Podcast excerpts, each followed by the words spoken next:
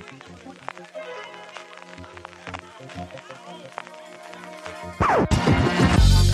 Bienvenidos a FDS Review, el programa de fuera de series donde cada semana analizamos, comentamos y debatimos sobre nuestras series favoritas. Esta semana es el turno de una de las obsesiones favoritas de la redacción de fuera de series, la serie de True Crime original de Movistar, Muerte en León, que este mes ha estrenado una película y se ha reestrenado a través de HBO España con un documental subtitulado Caso Cerrado.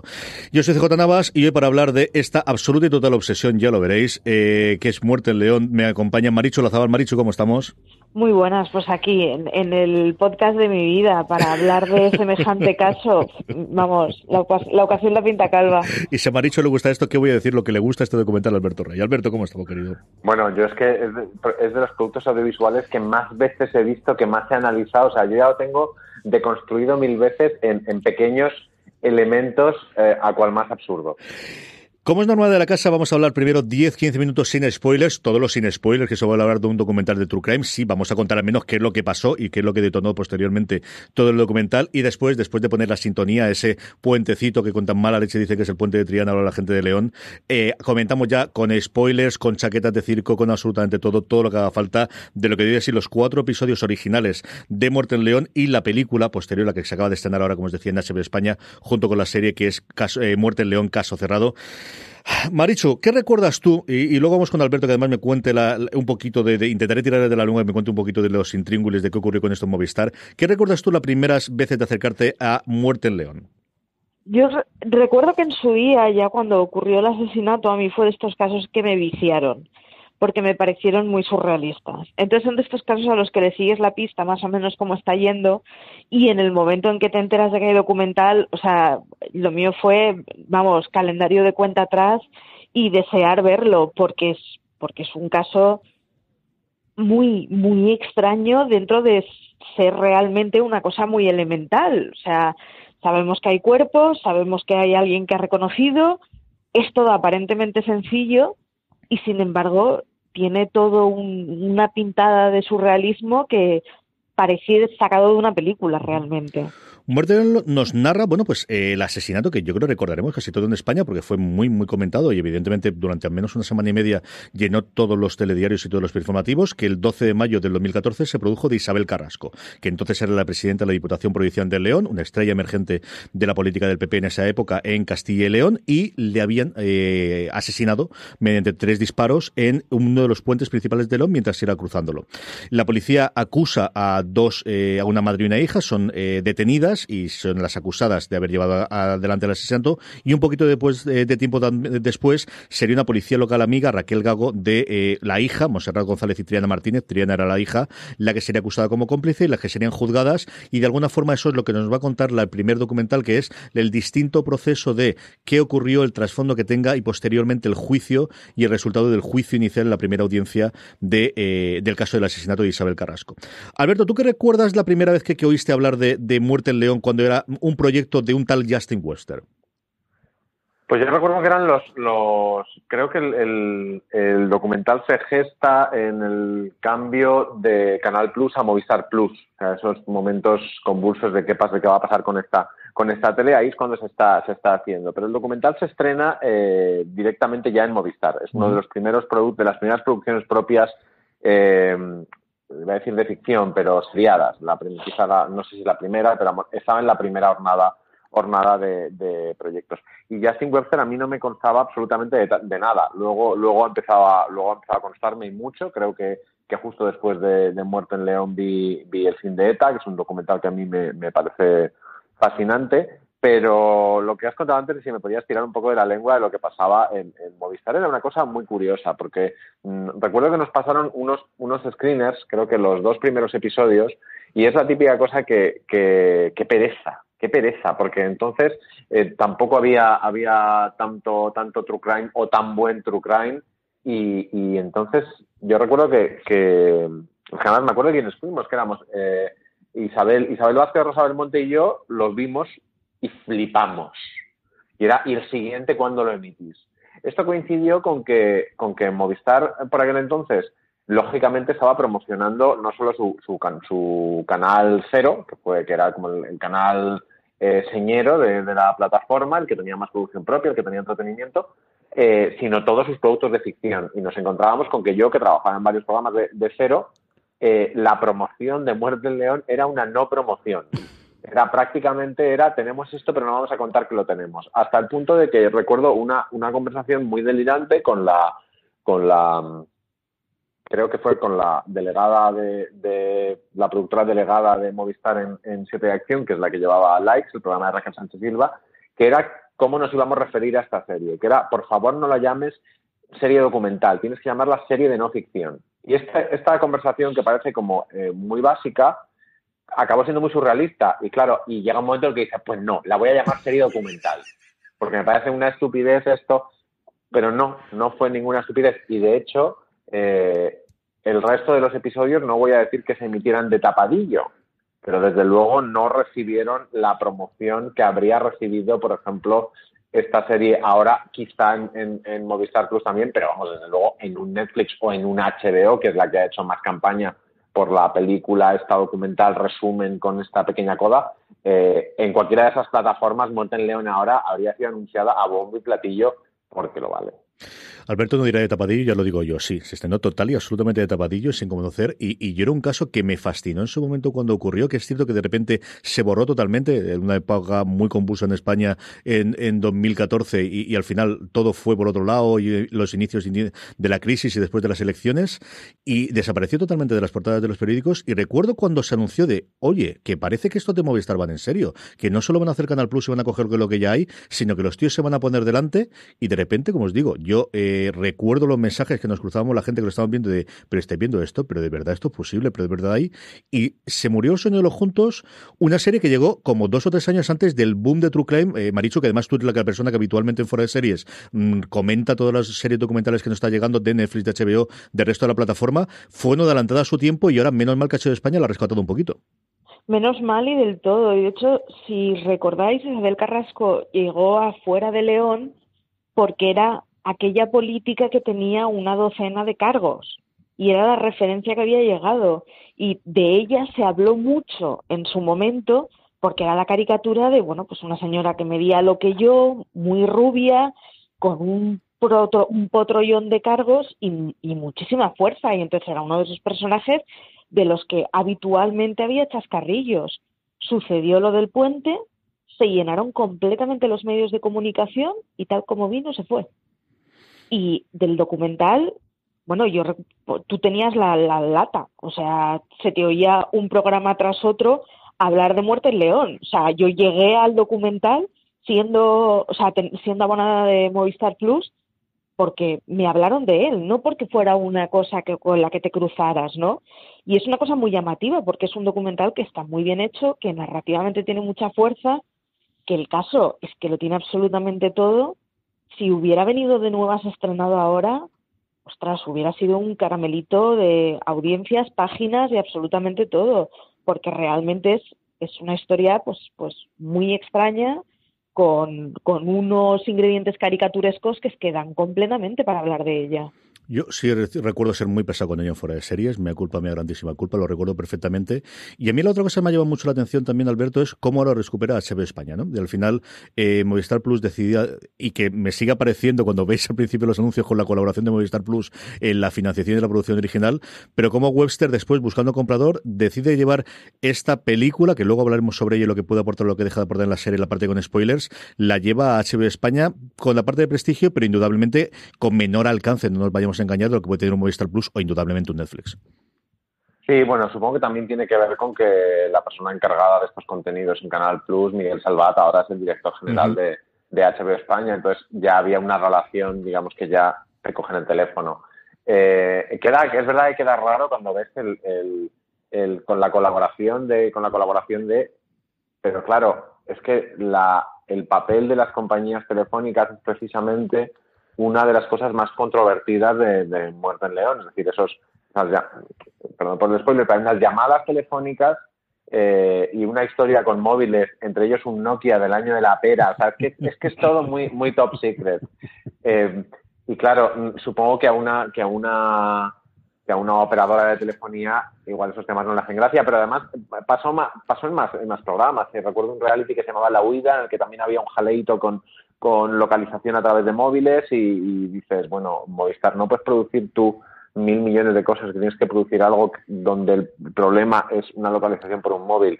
Mm, pues lo lógico es que lo lógico es que es que esta serie hubiera seguido en, Movistar, pero claro, o seguido promocionada en Movistar, pero evidentemente si la primera tanda eh, la, la, emites, porque eso sí que no les vamos a, quitar el mérito, la serie se emitió y se colgó y estaba ahí, eh, pero no la promocionas, evidentemente no vas a hacer nada por mantener el, el, el, caso, sobre todo cuando además el, el público que, que encontraron quizá no era el que ellos pretendían, pretendían eh, nutrir. O sea, no, no es el, el, espectador de El Objetivo y de Gloria Serra el que ve Muerte en León. Yo veo Muerte en León porque veo VIP y porque, y porque veo eh, Arrested Development prácticamente.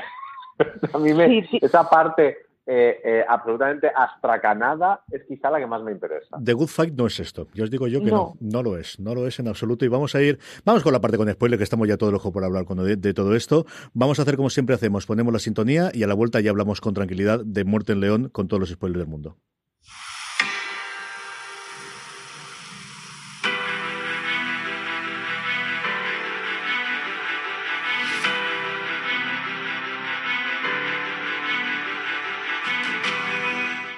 Vamos para allá. Tenemos un montón de cosas que hablar. Tenemos que hablar de la víctima, de las acusadas, de la relación, de esas llamadas de teléfono, de qué ocurre Muerte León Casa Cerrado. Pero yo no puedo resistirme, eh, Maricho, a que empecemos con lo que estábamos comentando al final de la parte sin spoiler, que es el aspecto estético. ¿no? Ese choque de bruces con la realidad y esas mm, toda la parte estética que tiene la serie, que creo que es crea su propio mi universo, igual que cualquiera de los grandes true crimes. Al final creas un microcosmos o conoces ese microcosmos en el que sucede. Esto es algo que tenemos clarísimo desde el primer momento en, Muerte en León. Sí, de hecho, es una de esas es una de esas series documentales que si las vieras en serie creerías que se han pasado mucho de frenada. Porque, pues eso, la figura de Isabel Carrasco, bueno, es que hay una imagen maravillosa que es la que ha circulado en todos lados, una cena con empresarios en donde se presenta con un collar mm, en que brillantes pone sex y una minifalda completamente fuera de estilo.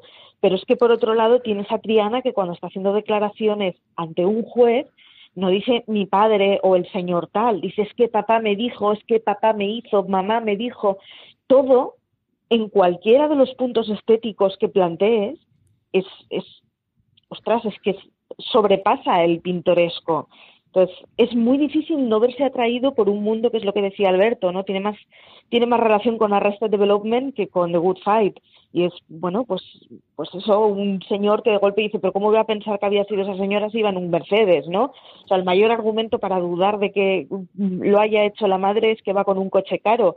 Y entre tanto, la madre es una señora menguada y pequeña que no te la imaginas comprando un arma y haciendo pruebas de cómo se dispara. O sea, es absolutamente todo un sinsentido dentro de una historia que es aparentemente muy sencilla y que bueno, que luego tiene el girito final ese de, bueno, igual no era tan sencilla como nos lo habíamos como habíamos visto siempre y nunca pusimos en duda absolutamente nada, ¿no? Entonces, es, es uno de esos casos que es completamente atractivo y que es fantástico eso, su estética, su absolutamente todas las líneas de diálogo es una es un documental que traducido perdería. O sea, hay que ver a una señora de 40 años diciendo es que cómo iba a decirle a papá que me estaba llamando por teléfono fulanito, que tienes 40 años. Es todo muy raro. Y por si tenemos poco, Alberto, luego cuando tenemos la jueza de instrucción vestida de domadora de, circo. Es que es una cosa detrás de otra. Yo empiezo a apuntar la cantidad de cosas que me llaman la atención, simplemente desde el punto de vista estético.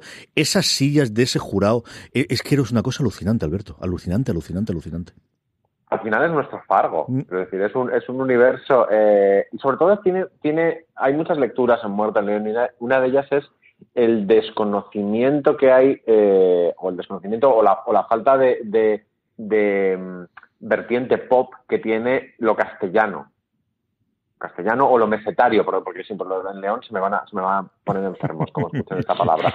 Pero esta, esta, esta España, que no llega a ser la España vacía de Sergio Molino, pero que es eh, esa España adusta, fría, sobria, eh, de gente, eh, esto es Fuente Ovejunas, porque al final esto da también un poco un Fuente Ovejuna, eh, toda esa, la estética de, Muerte en León bebe también de esa, de esa ética, ¿no? De, provincias, de, de eh, a ver, es lo más parecido que podemos tener a un, Viena o a un Estocolmo cuando dices, oye, qué, qué civilizadas las, las, ciudades nórdicas, sí, pero son eso también. Sí, sí, sí, total. Es gente, es, es, hay un momento en el que, en el que varias personas durante el documental dicen es que podría haber sido el crimen perfecto, pero no porque nadie les hubiera visto, sino porque nadie habría hablado.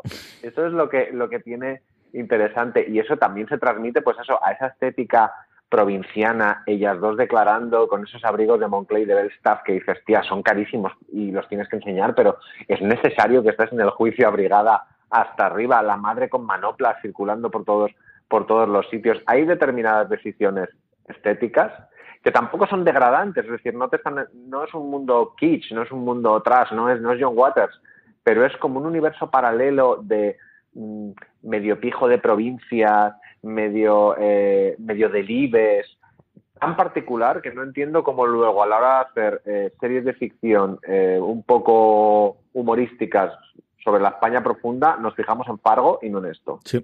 Yo, la otra que tenía es el, el, cómo es el desarrollo del juicio en sí, ¿no? Tan acostumbrados que estamos a las series americanas con esos parlamentos perfectos y sin ninguna duda por parte ni de los testigos, ni de los abogados, esos giros que van a tener del guion los abogados que dominan la sala y que se plantan en medio de los juzgados. Y aquí ves una cosa totalmente distinta en el que los propios abogados se equivocan, cometen erratas a la hora de hablar, eh, hacen giros, no saben lo que están preguntando, mm, se quedan parados, no saben por dónde seguir, están sentados, ¿no? Que yo creo parte estética. Luego la declaración final del jurado, que no tiene absolutamente nada que ver con lo que habitualmente vemos en las series americanas, es otra cosa que también me ha fascinado y me ha gustado muchísimo, muchísimo con la parte estética.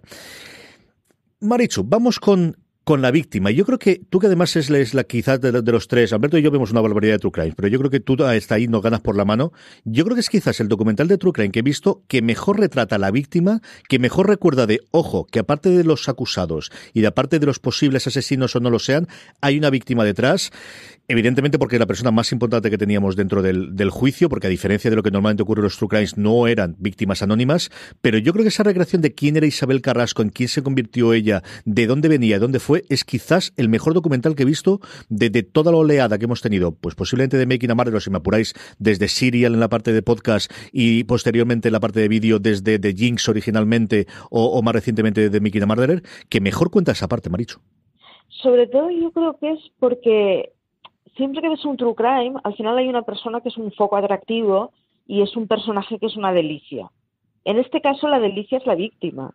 Es una mujer pequeña, con muchísimo carácter, que pisaba fuertísimo, a la que no se le gritaba, que nadie le, le ponía una palabra más alta que otra. Entonces, ella misma era muy consciente de su situación y era muy consciente de que bueno, pues en un mundo de política de provincia de hombres, pues le tocaba entrar con tacones y pisando muy fuerte. Y entonces se convierte en un personaje que es todo él, roza la caricatura y además es, es delicioso porque ella misma es consciente de ello. Entonces, claro, ha colaborado la familia, han colaborado amigos, hay un montón de archivo periodístico en el que le puedes, mm, le puedes sacar entrevistas antiguas. Entonces es una persona que ella ha hablado de su misma singularidad como personaje público. Es, es fabuloso, pero es que luego además, por el otro lado, es que el caso es elemental. Es decir, hay un momento en el juicio que le preguntan a la madre, ¿y usted por qué lo hizo? Pues porque o eso o pues mi hija no estaba bien, la única solución era matarla. Y se ha acabado. O sea, es uno de esos casos en los que la explicación sencilla se acaba antes. Mm. Y sin embargo, tienes enfrente a un personaje, que es aquel personaje al que han matado, que aparte de todo lo fuerte que pudiera ser ella y lo, impactante y de verdad hay que, o sea, ves el archivo fotográfico y es que tiene imágenes que son muy buenas. Claro, luego te encuentras con cosas como que matan a alguien en sangre fría en un puente, ostras, y al día siguiente una pintada de aquí murió un bicho.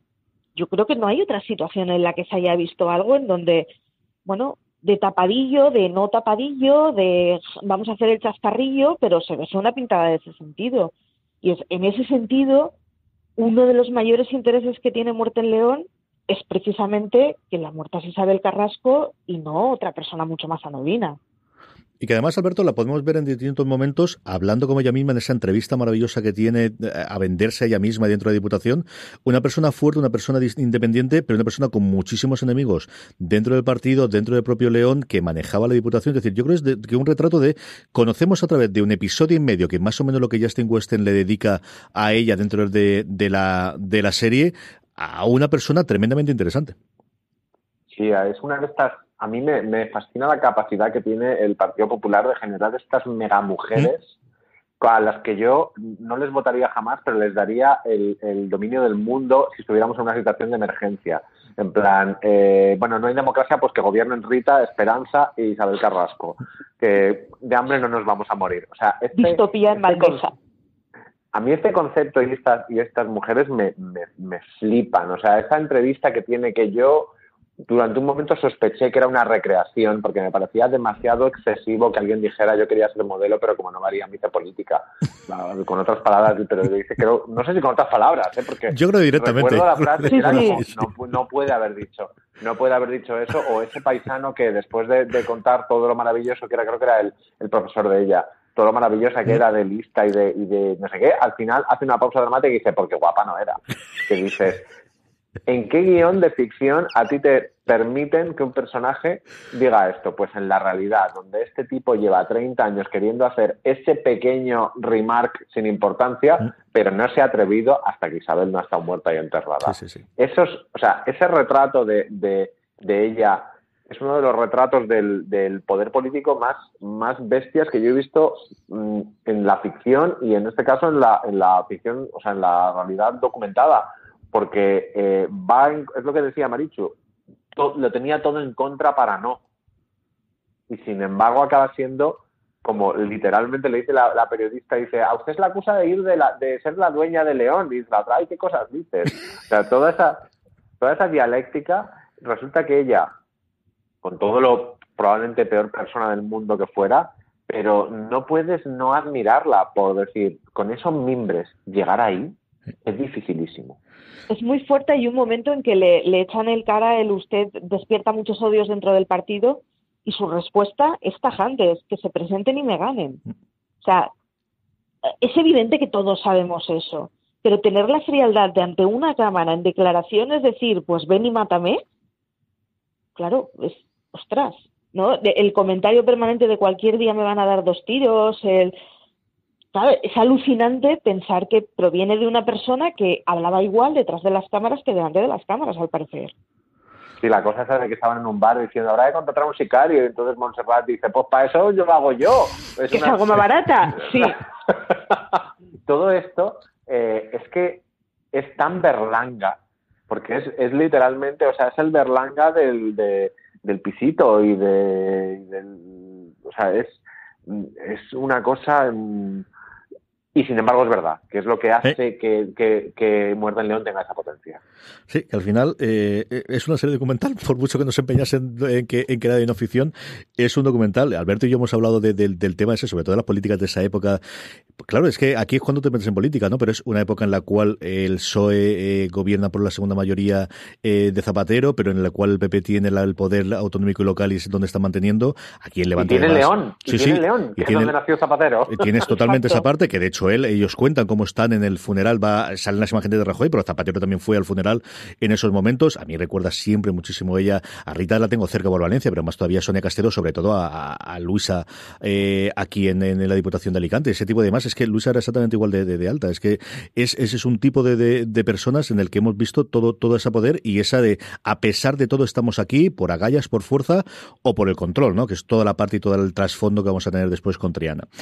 Hablemos de Triana y, y de Montserrat, ¿no? Esa eh, también otra de las cosas en las que Muerte en León tenemos distinto de lo que normalmente ocurre en todos los True Crime es que aquí tenemos una asesina confesa, Marichu. Es que esto no suele ocurrir. Aquí lo normal es que el asesino diga que no es, que las pruebas, porque los americanos tienen la política, tienen la parte eh, judicial como sea, lo van a acusar o no, o se librará porque tenga dinero, que suele ser el patrón más o menos habitual de los True Crime de los últimos tres o cuatro años.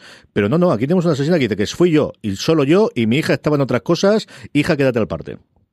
Tenemos una asesina confesa y de hecho si, si miras cosas como de confession tapes y, bueno y este tipo de casos, al final suele haber dos, dos reacciones que tiene el acusado, que es o ser chulo o negarlo absolutamente todo y no, no, no, no, no, no, no, no, y además intentar dar una imagen especialmente dulce. En The Star Case el volcado de la familia era total para ver cómo ese hombre vivía en una familia completamente organizada y con mucho amor. En The Confession State los tipos son absolutamente macarras y la mayoría de ellos dan un miedo que te mueres. Y de golpe te encuentras a una señora que podrías cruzártela en la cola del supermercado, vestida de arriba abajo de marca, conduciendo un Mercedes enorme súper sobria, muy castellana, ni un llanto, ni una palabra por encima de la otra. Y no, es que, bueno, pensé que la tenía que matar y además, pues eso, lo oía en los bares y pues alguien tenía. Es como, claro, te, desarma completamente. O sea, yo me imagino a esos abogados que dicen, bueno, ¿y ahora qué hacemos? Pues es una señora que efectivamente, pues, pues dice que sí, pero además con una tranquilidad y con un yo ya he hecho mis deberes, ahora que venga lo demás y ya, esto ya no me toca a mí, que es alucinante. Y luego, por otro lado, el papel de Triana es completamente eh, caricaturesco, es una señora de cuarenta y tantos años que parece completamente atemorizada, que hace unas referencias a sus padres completamente locas, o sea, una persona adulta que tiene dos líneas de teléfono para esconderle una al padre para que no le mire a quien llama y sin embargo no hablan, o sea, no es la narración de qué malo es el padre porque vive en una situación auténtica control, es, es como mucho más natural y como mucho, pues, pues, pues claro, no se lo podía contar a papá. Todo es, bueno, es, es que ya te digo, si hubieran hecho una película de eso hubiéramos pensado que se han pasado cuatro pueblos, no puede ser cierto y sin embargo lo es. Mira qué cosas alucinantes de las declaraciones que ellos tienen de la relación, de la relación con su padre, que no se nos olvide que al final es el jefe de policía de Astorga y todo cierra el juzgo, aparte de que todos estén afiliados al partido igual que Isabel Carrasco. Alberto, a mí de todo esto lo que me alucina es cómo compra la pistola. Es que yo me voy al mercadillo, conozco a uno y entonces, no me acuerdo si era, iba, a decir Eustaquio, no se llama Eustaquio, pero todos me entendéis, está, y la siguiente declaración, que creo que es uno de los momentos eh, más mejor narrados de la edición del documental es, bueno, pues que resulta que este está muerto. Es un momento de, mm, Alberto, que yo estoy en Alicante, que voy habitualmente al rastro en Madrid. Chico, yo estoy comprando una pistola, no es una cosa que a mí se me ocurra de preguntarle a alguien que tenga ese puestecillo allí en el rastro. No sé cómo funcionan las cosas allí en, en otros lugares. ¿eh? No, es, es, surrealista, ¿no? y, y eh, citabas tú al padre, ¿no? El padre es también un personaje como de los Monty Python. Hay un momento en el que dice, el padre puso eh, tierra de por medio. Y dice, ¿dónde se trasladó? A, a Sorga, ¿no? ¿no? O sea, que está como a 50 kilómetros. es un poco, eh, vamos a ver, o sea, no, o sea, todo, todas las, no es tanto una, es, es, cierto que en los True Crime pasa una cosa y es que las decisiones de los personajes, así entre comillas, son incorrectas que es algo que la ficción no le permitimos y al truco en sí. Pero aquí es que no sean incorrectas, aquí es que directamente la gente da respuestas a preguntas que no le han hecho.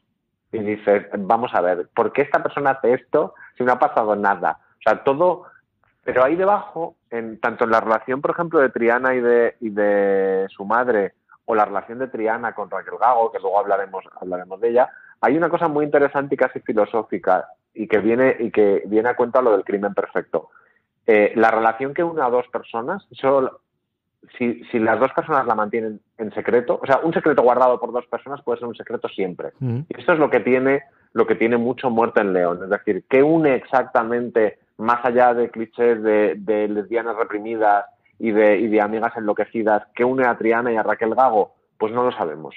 Y, y se lo van a llevar a la tumba, como exactamente por qué están tan absolutamente infantilizadas eh, las dos porque son como dos niñas.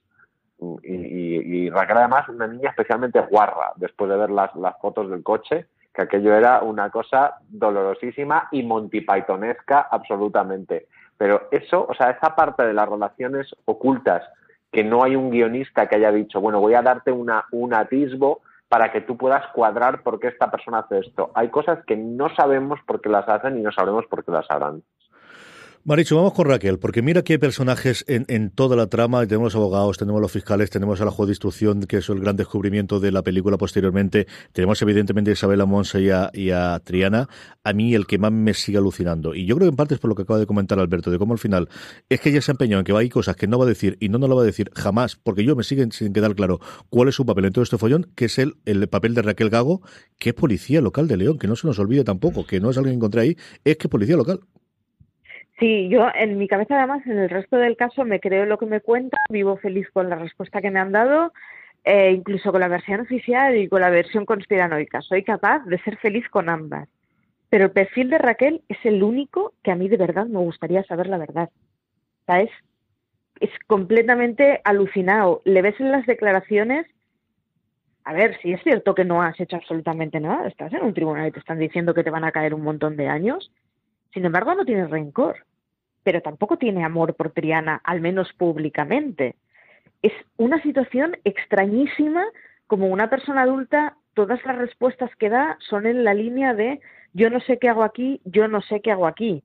Luego, claro, por en medio Raquel es la persona que tenía el arma, o al menos en, su coche se descubrió una bolsa donde estaba el arma, con dos policías de Burgos, que Burgos debe ser Nueva York, porque yo no entiendo esto de traer a dos policías de Burgos, que se dedican a mover el arma siete millones de veces. Entonces, en medio de un juicio, tienes a una señora con el pelo lacio y larguísimo por delante de la cara, llorando que señor policía, usted movió el arma, pero no movió el arma, pero si le hizo la foto, si le dejó de hacer, todo ello titubeando, sin saber exactamente cuál es la defensa de Raquel Gago. Quiero decir, ella se ha limitado a decir yo no hice nada, yo no hice nada, que también creo que, bueno, quien acusa tiene que, tiene la carga de la prueba, ¿no? Pero, pero que tiene un punto como de ni siquiera pelear por ello, simplemente arrinconarse y llorar y repetir. Es Claro, yo, supongo que porque venimos de, de, series, tú antes hablabas de The Good Fight, que nos han enseñado muy mal, que nos han enseñado que los juzgados son unos lugares excelsos en donde absolutamente todos los parlamentos, sean de quien sean, son maravillosos, todo está hilado, pero claro, luego te encuentras un testimonio como el de Raquel Gago y no, yo, no, o sea, a día de hoy no sé qué pensar me, sigue despertando muchísimas dudas y no sé qué creo de esa persona. O sea, me, haces apostar si esto fuera una película, al final, ¿qué? ¿Es culpable o inocente? Pues es que no tengo ni idea. Ríete tú del final de, Los Sopranos, lo que, lo que tendríamos si esto fuese, si esto llegase a una serie real. Alberto, Raquel Gago, ¿qué nos parece? A mí Raquel Gago me parece también un personaje fascinante en el sentido de que no sería viable en una ficción porque es un personaje completamente eh, fragmentado, eh, no sabes exactamente todas las narrativas que te pueden llevar a ella, al final acaban colapsando, ¿no? La, el, las lesbianas reprimidas de provincias, que es también una cosa tan de delibes, tan de machado, que dices, de verdad, esto es España profunda, pero de la de verdad. Eh, y luego, claro, cuando, cuando analizas cosas sueltas, es que casi parece, parece eh, de Rock. O sea, esas fotos del coche, o sea, cómo tenía el coche esta mujer. Lo, de la, lo de la tienda de manualidades, pero tía, pero que estamos en el siglo XXI, ¿qué haces en una tienda de manualidades esperando a la puerta que abran?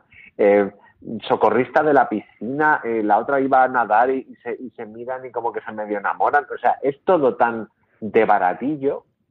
Y luego ella, esas imágenes en el juicio, desmontada, que a veces yo creo, acordaos también de que hay una cosa que no aparece en la serie, que es el abogado que tenía que un día no pudo ir a juicio porque se quedó dormido en el coche, nunca se explicó exactamente qué había pasado ahí, o sea, era, era todo muy surreal. Y yo creo que Justin Webster dijo, bueno, yo puedo llegar a un límite, ya, ya no puedo. y esto se lo van a creer, sí, sí, sí. Yo, ya, eh, yo ya no puedo entrar en expediente X, o sea, no puedo. Pero, pero el personaje es, es eso, o sea, es alguien que o, o que no sabes por dónde no sabes por dónde cogerla porque dices, es la pieza que falta. No, no, es que aquí no falta ninguna pieza, es que aquí me sobran piezas por todos lados. Ese es el problema. Y, nos estamos riendo constantemente y al final e, es que o te lo tomas así o tienes mucho más complicada, Marichu, pero hasta en el momento del veredicto. Ah, yo vuelvo a ver eh, de nuevo, porque sí sale en la película, sale un poquito, pero sobre todo en el último episodio que al final le dedica íntegramente desde el momento de los parlamentos finales a la declaración. Primero, esa eh, persona del jurado que empieza a leer y quiere una cosa rarísima que yo, claro, estás acostumbrado a los americanos de es culpable, es inocente y aquí no, vas cargo por cargo diciendo determinadas cosas, pero tampoco es que diga es culpable o inocente de este cargo, es una cosa muchísimo más larga. Y luego llega el juez y dice, pues lo que ha dicho el jurado no me ha gustado y entonces decido que al menos la Raquel la cambio, que es el momento que dices, no, esto ya no puede ser, esto no puede ser verdad. Pues sí, sí, que no es en la serie, que es así, que ella la, acusa, la condena el jurado de asesinato y el señor juez de primera instancia decide que no, que eso le parece muy exagerado y solamente va a ser encubridora. A mí hay varias cosas que me parecen maravillosas. Una es eh, el juez haciendo de su capa un sallo, que es evidente que puede. Quiero decir, entiendo que sabrá más de leyes que yo, pero es como, pues no, he entendido nada. Llevo cuatro horas viendo una serie y no la estoy entendiendo. Y luego eh, la reacción de, de Triana y de Montserrat. Triana aún está un poco más contraída, pero Montserrat tiene un rollo de, pues ya hemos acabado, ¿no? Claro, yo, o sea, yo en mi cabeza me las imagino tan felices en la cárcel, al menos a Montserrat, porque ella está tranquila, su hija se ha quitado de encima una molestia que tenía, oye, pues está acabado bien, ¿no? O sea, en mi cabeza, para Montserrat eso es el final que concordaba y, y pues un final feliz, pues me la quería cargar, me la cargué, ya no le hace la vida imposible a mi hija y pues, pues bueno, nos esperan unos años de vivir juntas, que, que al final es lo que quería. Claro, es, es es todo muy sui generis. Por otro lado, claro, yo, yo me imagino es, ese jurado en un país en el que no tenemos educación en jurados populares, en el que no acabamos de conocer el modelo, en el que no sabemos muy bien qué pintamos, o sea, me ponen a mí de jurado en ese caso y no, no, no sé muy bien qué hubiera hecho. O sea, aparte de reír con impotencia, claro, es porque es que es todo demasiado caricaturesco. Es otra muestra de que al final, yo no sé si jurado o juez, cada vez que, veo una cosa de este, cuando a lo mejor es el jurado, cada vez que me dice, lo mejor es un juez, vaya locura de veredicto, y eso sí, lo que vemos posteriormente es, cada vez que apelan los abogados defensores a una instancia superior, les suben las penas. Alberto, otro gran éxito de crítica público por parte de estos, ¿eh? Sí, aparte, eh, ¿tú crees cuando, cuando ves una, una una serie. Eh, el problema que tenemos en fuera de Estados Unidos, que ellos lo han hecho muy bien, es que nos conocemos mejor el sistema, el sistema judicial e incluso el político norteamericano que el nuestro propio, a base de verlo muy bien reflejado en, películas y series. No es que lo hagan mal, es que lo hacen muy bien. Y sin embargo, el nuestro lo desconocemos mucho.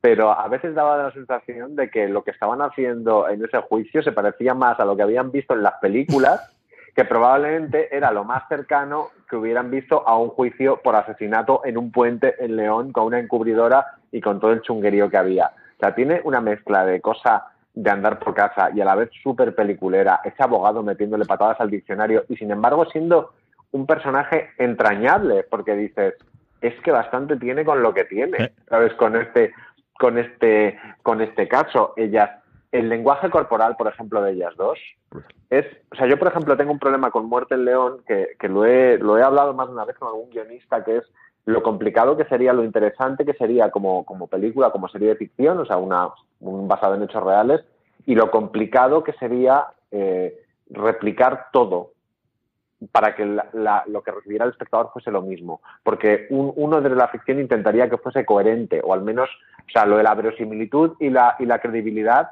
aquí ya salta completamente por los aires porque es eh, no no puede ser no no puede ser. Mira por poneros un por poneros un ejemplo el, el, el, famoso collar de sex ese del que hemos hablado la, la gargantilla que lleva Isabel Carrasco eh, está documentado que solamente hay tres personas que se han hecho una foto con ese collar es un collar de Dolce Gabbana. Son Giselle Bunchen, Kim Kardashian e Isabel Carrasco. tú, esto, tú esto no lo puedes plantear en una reunión de una de una ficción. No puedes plantearlo a menos que digas, eh, o sea, a menos que sea la mala de Torrente. Es que Isabel Carrasco tiene eso, o sea, tiene, es, es casi una villana eh, de mentirijilla, ¿sabes? Entre lo, pequeñaja que es, aquellas, aquellas faldas de Chanel demenciales, el, el que no se le movía a nadie.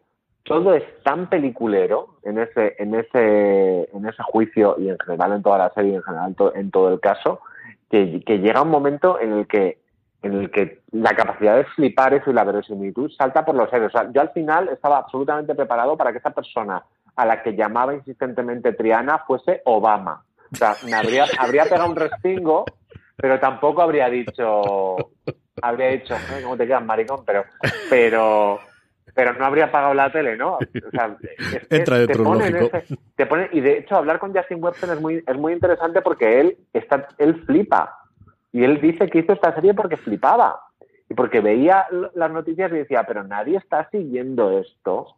Pues no sé por qué no. En León, no sé. Habrá que ir a León, habrá que preguntarle a Marina, que conoce mucho esa ciudad.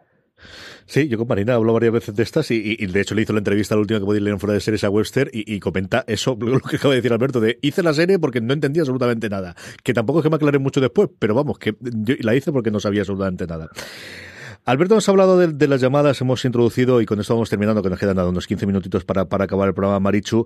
Y los policías de Burgos, esos maravillosos policías de Burgos, estos sí son dos personajes de Fargo total y absolutamente, que nos llegan allí en el segundo episodio, que se nos quedan olvidados y que luego van a tener mucha importancia en el final del episodio y sobre todo ahora hablaremos después de Caso Cerrado, porque hay ese hilo, ese hilo de los últimos cinco minutos del cuarto episodio en el cual se descubre de leche que aquí había un teléfono, que había una serie de llamadas que están desde el sumario desde el principio, que nadie ha investigado, y es que la acusada de asesinato y condenada a Triana todos los santos días del Señor hablaba con tres personas, con su madre, como sabíamos, con Raquel, como sabíamos, y una tercera persona que no es identificada en la serie, pero sí posteriormente en la película, que es Luis Estebanez, que es un asesor de la presidencia del gobierno de Castilla-León con el que habló una hora y pico el día antes del asesinato, con el que intentó contactar una vez en su teléfono del despacho el día del asesinato, no lo consiguió, volvió a llamarle después al móvil durante tres minutos, habló con él y nadie ha siquiera deducido este testimonio de él en todo el caso, Maricho.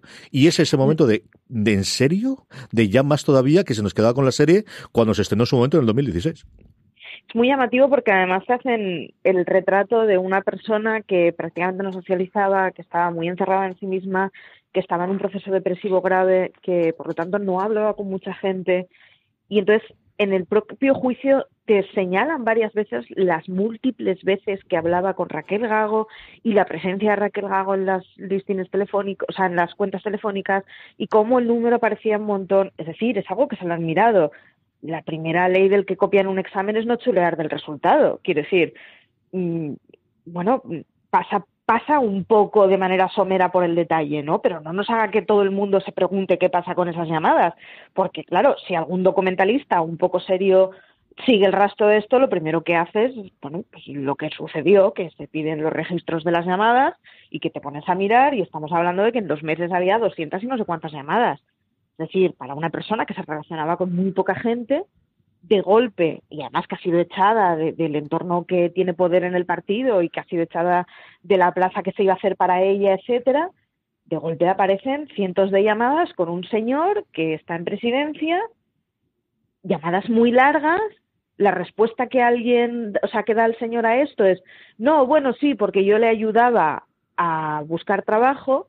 La respuesta que da Triana a mí me parece de esas de, no puede ser verdad lo que estoy viendo no, bueno, yo es que esto es una cosa personal y tampoco querría hablar de... ¿Cómo que, ¿cómo que una cosa personal? Pero nena, pero que estamos hablando de una cosa que te puede salvar el cuello, pero...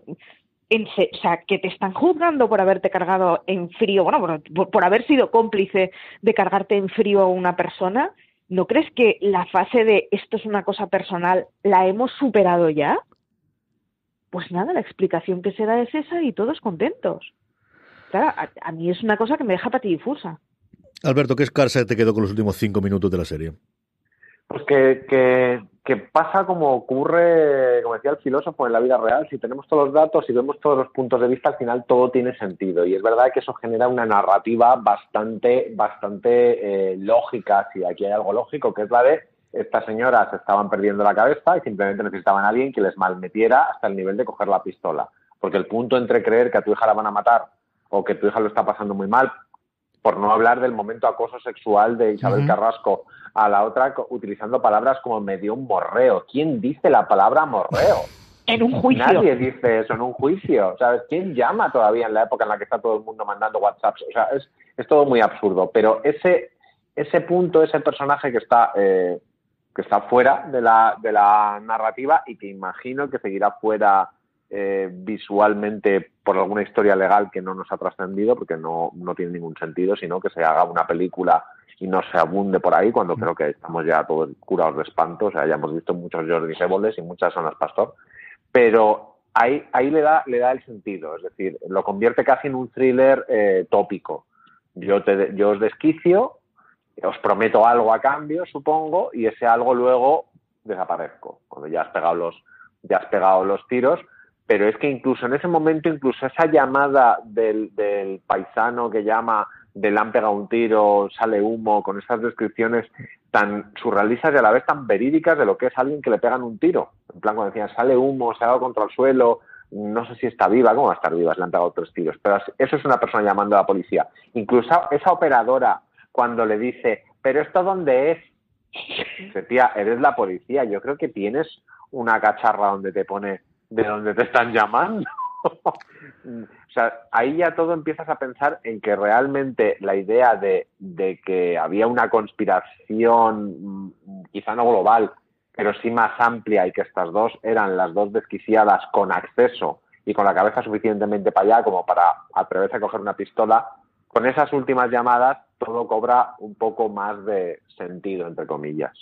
Al menos sí que nota un poquito para, para, para tejer una, una, teoría conspiranoica, que también es otra de las partes habituales que tenemos en los True Crime, que hasta entonces, hombre, se podía intuir, pero no podía estar, sobre todo, con, como decía antes, con los policías de Burgo, que quizás es una de las partes que a mí me gusta dentro de lo que Iba a decir, no es decepcionante, sí, yo creo que es un poco decepcionante y podemos hablar de él.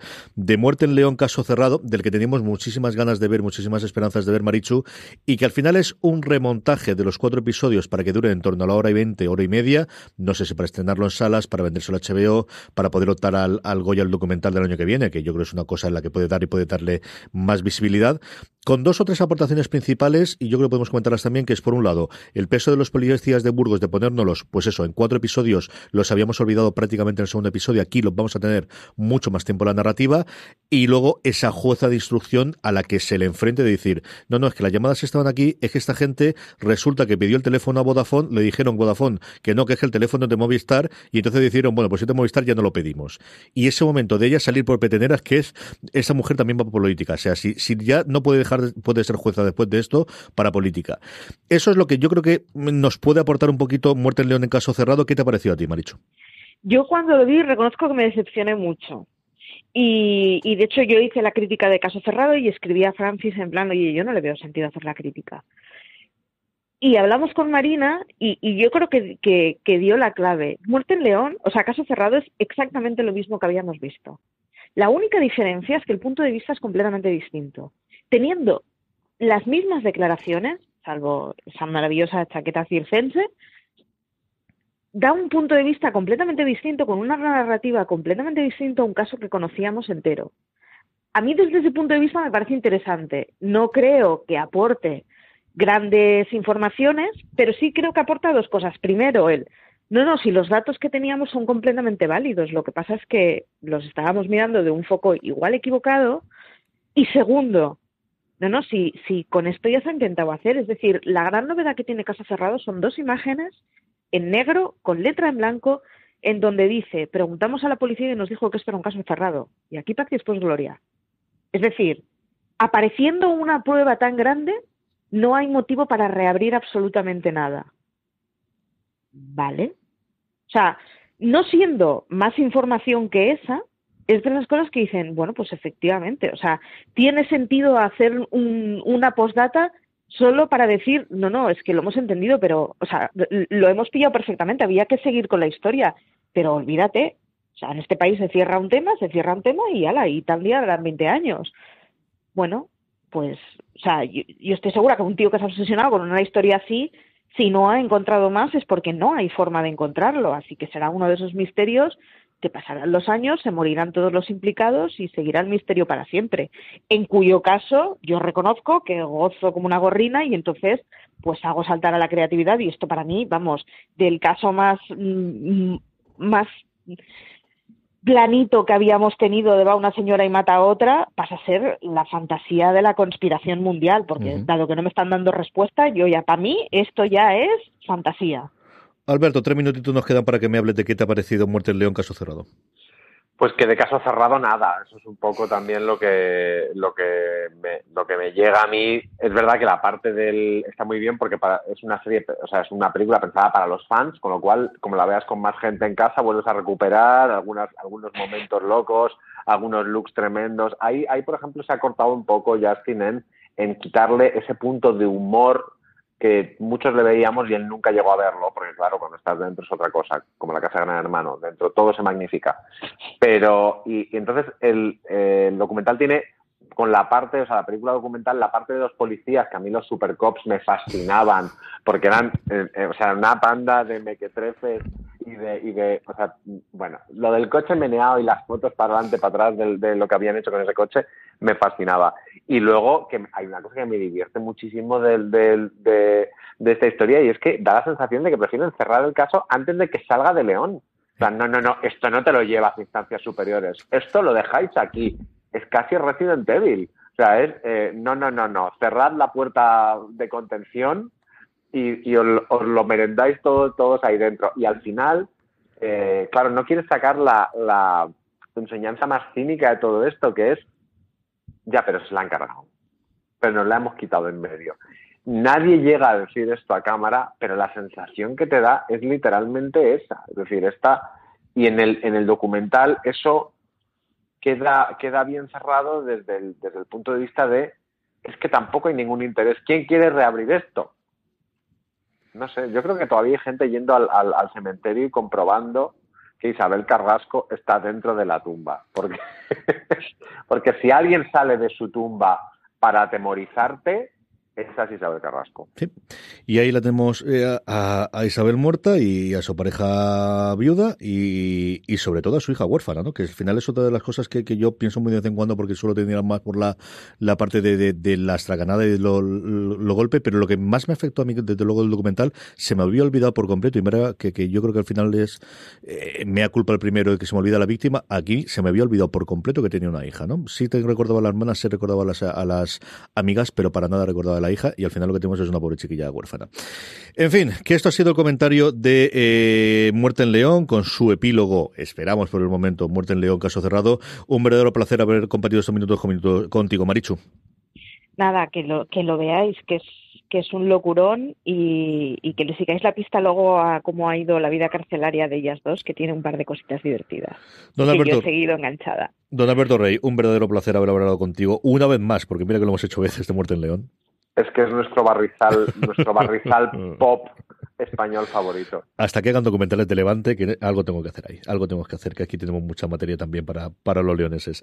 A todos vosotros, eh, tenemos muchos artículos sobre Muerte del León, tenemos la entrevista que Mariana Such hizo a Justin Wester ahora con el motivo del, estreno de Caso Cerrado, tenemos la crítica que hizo de la misma, como os comentaba antes Marichu, y una columna maravillosa de Alberto llamado Muerte en León, aquí murió un bicho y nació un serión cuando se estrenó la serie de nuevo en HBO España, junto con muchísimo más contenido, como siempre os digo, en Fuera de Series. Marichu Alberto, un abrazo y un beso muy fuerte a dos y a todos vosotros, querida audiencia, un abrazo y recordad, tened muchísimo cuidado y fuera.